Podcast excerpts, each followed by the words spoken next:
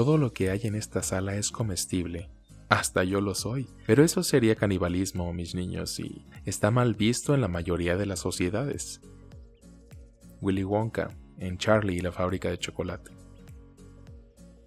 Soy Memo Mejía, tu anfitrión y presentador de Argumentos Incómodos, un podcast donde tú y yo abordaremos temas, tramas y eventos habituales, incómodos e interesantes que podremos alojar en nuestro repositorio de conocimientos inútiles esperando que algún día sean de utilidad. Y bienvenidos otra vez a Argumentos Incómodos. Recuerden que estoy en Facebook e Instagram como Argumentos Incómodos Podcast, todo junto. Manden sus peticiones, saludos, memes, críticas. Este es el último episodio de la temporada.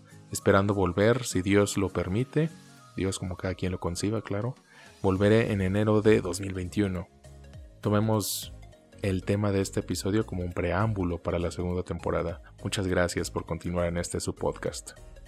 Y antes de comenzar, recomiendo discreción a mis escuchas. Se abordarán temas de canibalismo explícito, sexualidad y filias que pueden resultar perturbadores para algunas personas. Extrema precaución para menores de 14 años. Busco un hombre apuesto, de entre 18 y 40 años, dispuesto a ser devorado. Este es el anuncio que publicó Armin Meiwes en la red.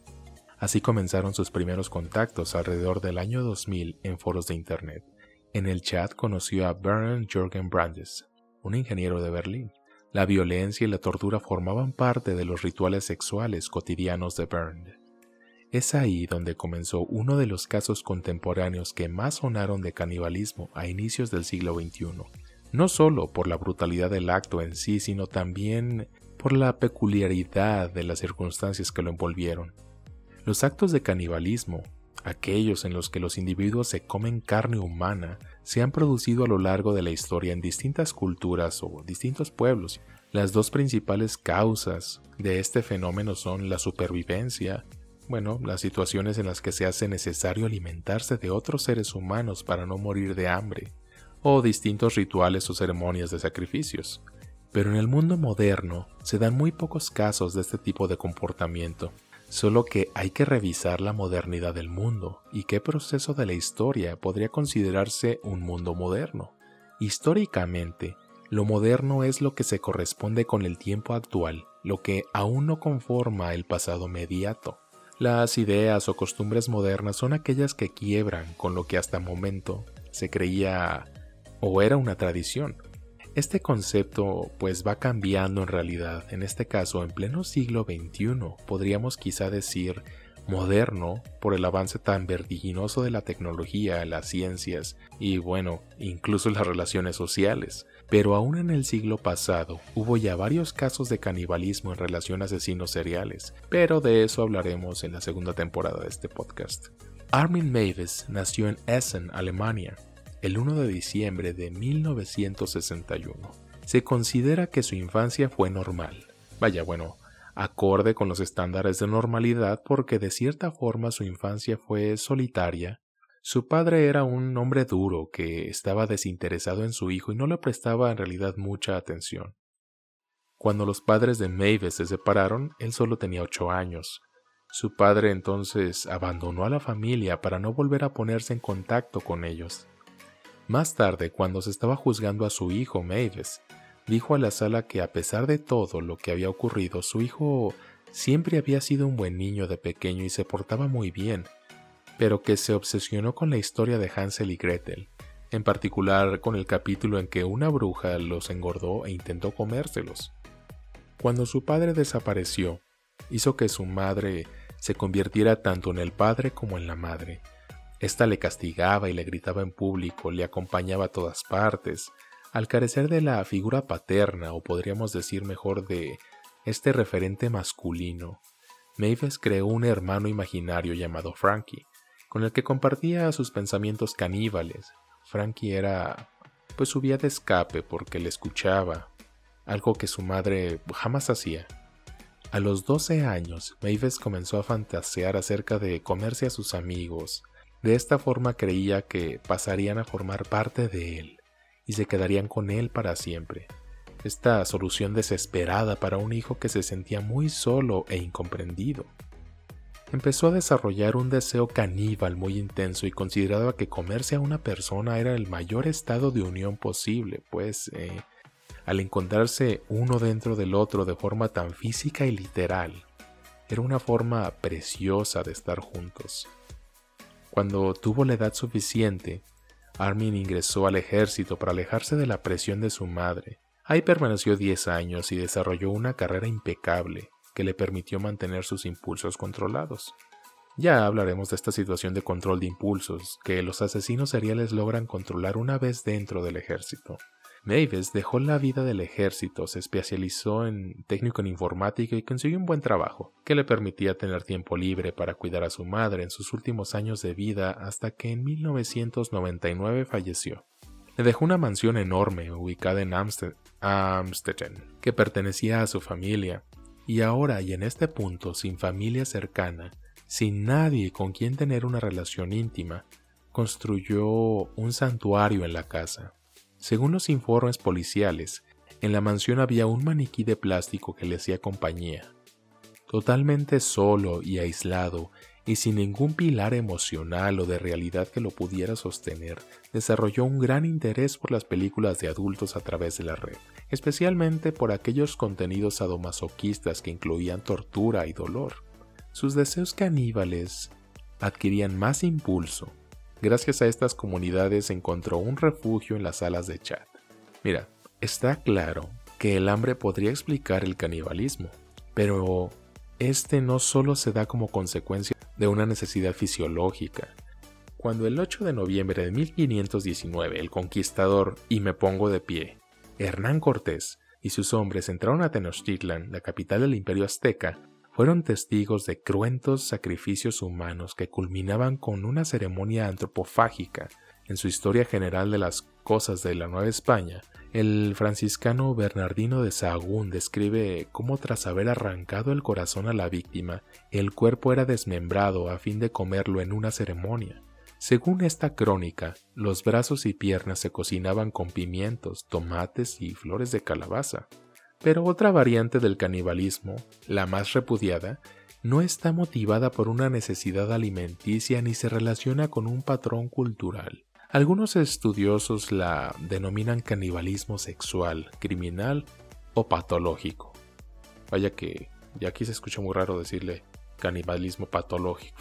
La sola mención del término canibalismo parece retrotraernos al pasado, a una época de salvajismo donde imperaba el instinto y la superstición.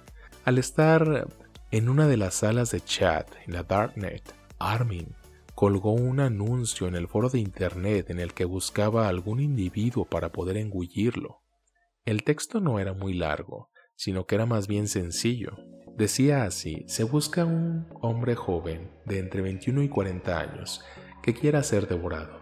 Nadie en realidad le dio importancia al asunto o por lo menos lo tomó con seriedad, hasta que Brandes se puso en contacto con él.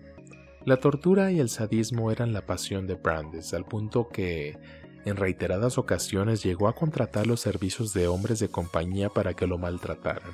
Incluso llegó a ofrecer grandes sumas de dinero para que alguno de ellos le arrancara el pene a mordidas. Se vieron por primera vez el día 10 de marzo de 2001 en la estación de trenes y de ahí partieron juntos a la casa de Armin, donde pasarían el fin de semana juntos. En el documental Interview with a Cannibal, él explica que después de haber tenido relaciones sexuales, Brandes le confesó que, aunque lo había disfrutado, la única forma de que él se sintiera totalmente satisfecho era ser convertido en un sacrificio humano.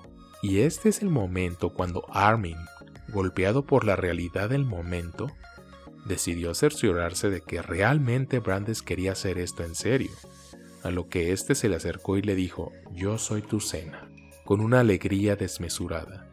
Esto dejó en evidencia que llevaba toda su vida esperando ese momento.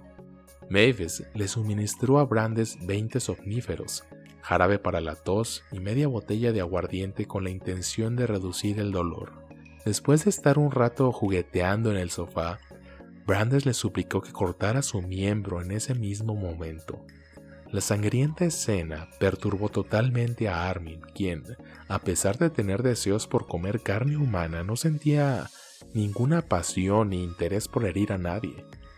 La sangre salía como si fuera una fuente, declaró el caníbal en una escena del documental. Gritó muy fuerte, pero solo durante 20 o 30 segundos. Dijo que veía manchas negras y luego se sentó de nuevo en el sofá hasta que llegó un momento en que dijo que no sentía más dolor, contó. Después de la amputación, Brandes le suplicó a Armin que cocinara su miembro y se lo comieran, así que el caníbal corrió a la cocina. Lo limpié, lo herví, lo sazoné y lo cociné, pero la carne estaba tan fresca que se enroscó en la olla y no fue posible comerla. Ambos lo tratamos de comer, pero no pudimos, explicó Mavis. Poco después de ese momento, Brandes comenzó a sentir frío por la pérdida de sangre y Armin pensó que un baño de agua caliente lo ayudaría. Sin embargo, en la tina, después de repetirle varias veces que estaba increíblemente feliz, terminó por perder el conocimiento. El deseo de probar la carne era muy fuerte, y aún así Mavis no sabía qué hacer, se encontraba ante una encrucijada, pues en su plan no entraba el asesinato. Él fantaseaba con comer, no, no con matar. Minutos después, y tomando en cuenta que la voluntad de Brandes era ser comido, decidió terminar con la vida de su víctima. Lo degolló con un cuchillo de cocina y luego lo descuartizó. Armin Mavis limpió las partes del cuerpo de Brandes y las empaquetó, guardándolas en su congelador para futuras comidas. Paquetes que, cuando un año más tarde fue arrestado por la policía, fueron hallados.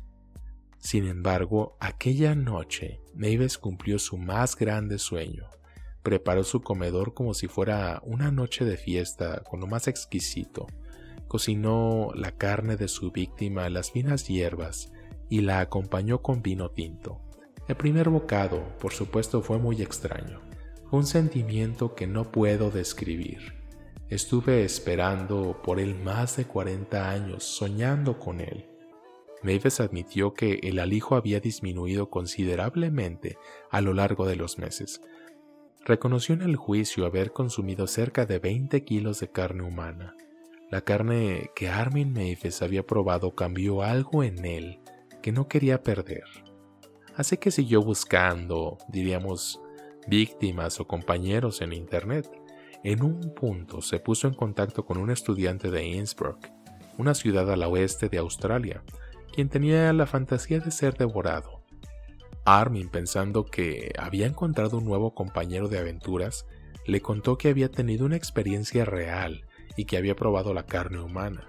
Sin embargo, aquel chico únicamente fantaseaba con aquellas oscuras actividades y no tenía la intención de llevarlas a cabo nunca. Por esto, pues denunció a Mavis, quien fue arrestado por la policía en 2002. Durante el juicio se emitieron 19 minutos del video que grabaron el caníbal y su víctima, aunque la cinta completa duró un total de cuatro horas, algunos de los que la vieron tuvieron que recibir varios meses de terapia por las imágenes eran indigeribles. El juicio de Armin se convirtió en el más famoso de la historia de Alemania, no solo por la brutalidad del crimen, sino por la peculiaridad de las circunstancias.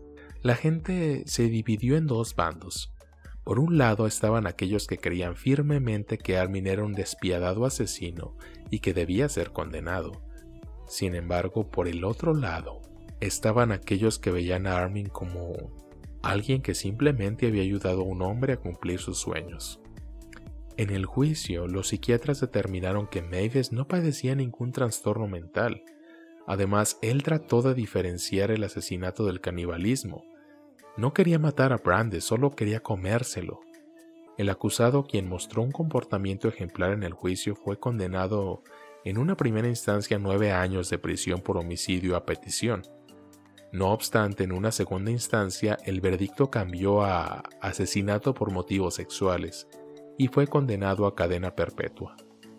Armin Mavis, quien es ahora conocido como el caníbal de Rotemburgo, Cuenta actualmente con 57 años de edad y sigue cumpliendo su pena en prisión. Sin embargo, bueno, muchas personas consideran que esto es un castigo injusto, pues, según sus defensores, Armin no había cometido ningún crimen. Las razones del canibalismo en nuestra especie no se entienden en nuestra sociedad. El canibalismo prehistórico, sin embargo, puede entenderse como una estrategia que soluciona dos problemas. Por una parte, la muerte de un miembro del grupo supone una atracción indeseada de carroñeros que ponen en peligro al resto. Por otra, la comida que proporciona el cuerpo de un compañero evita arriesgar al grupo en actividades de captación de comida, por caza o por carroñeo en las que algún miembro del grupo puede quedar malherido al interponerse en la huida de una presa potencial o interponerse en la comida de un carnívoro más poderoso, ¿Puede entonces hablarse del canibalismo prehistórico como un comportamiento indeseable y miserable? ¿O fue una estrategia inteligente de aprovechamiento del medio? Dime qué opinas. ¿Fue el castigo para Armin injusto? ¿Se cometió un crimen en realidad? Te invito a que escuches mi episodio referente a las filias y fetiches. Gracias por escuchar Argumentos Incómodos. Si han disfrutado, compartan con sus amigos, su familia, los del trabajo y por favor denle seguir al programa en las plataformas de Spotify, Anchor, Google Podcasts, Breaker ya también estoy en Apple Podcast y en su plataforma de podcast favorita. Pueden seguirme en redes sociales como Argumentos Incómodos Podcast en Instagram y Facebook. Gracias por estos 21 episodios, estos 6 meses con más de 700 reproducciones y por supuesto sus comentarios. Volviendo en el 2021 con más temas. Y recuerden, los conocimientos inútiles no son más que herramientas que aún no hemos aprendido a utilizar.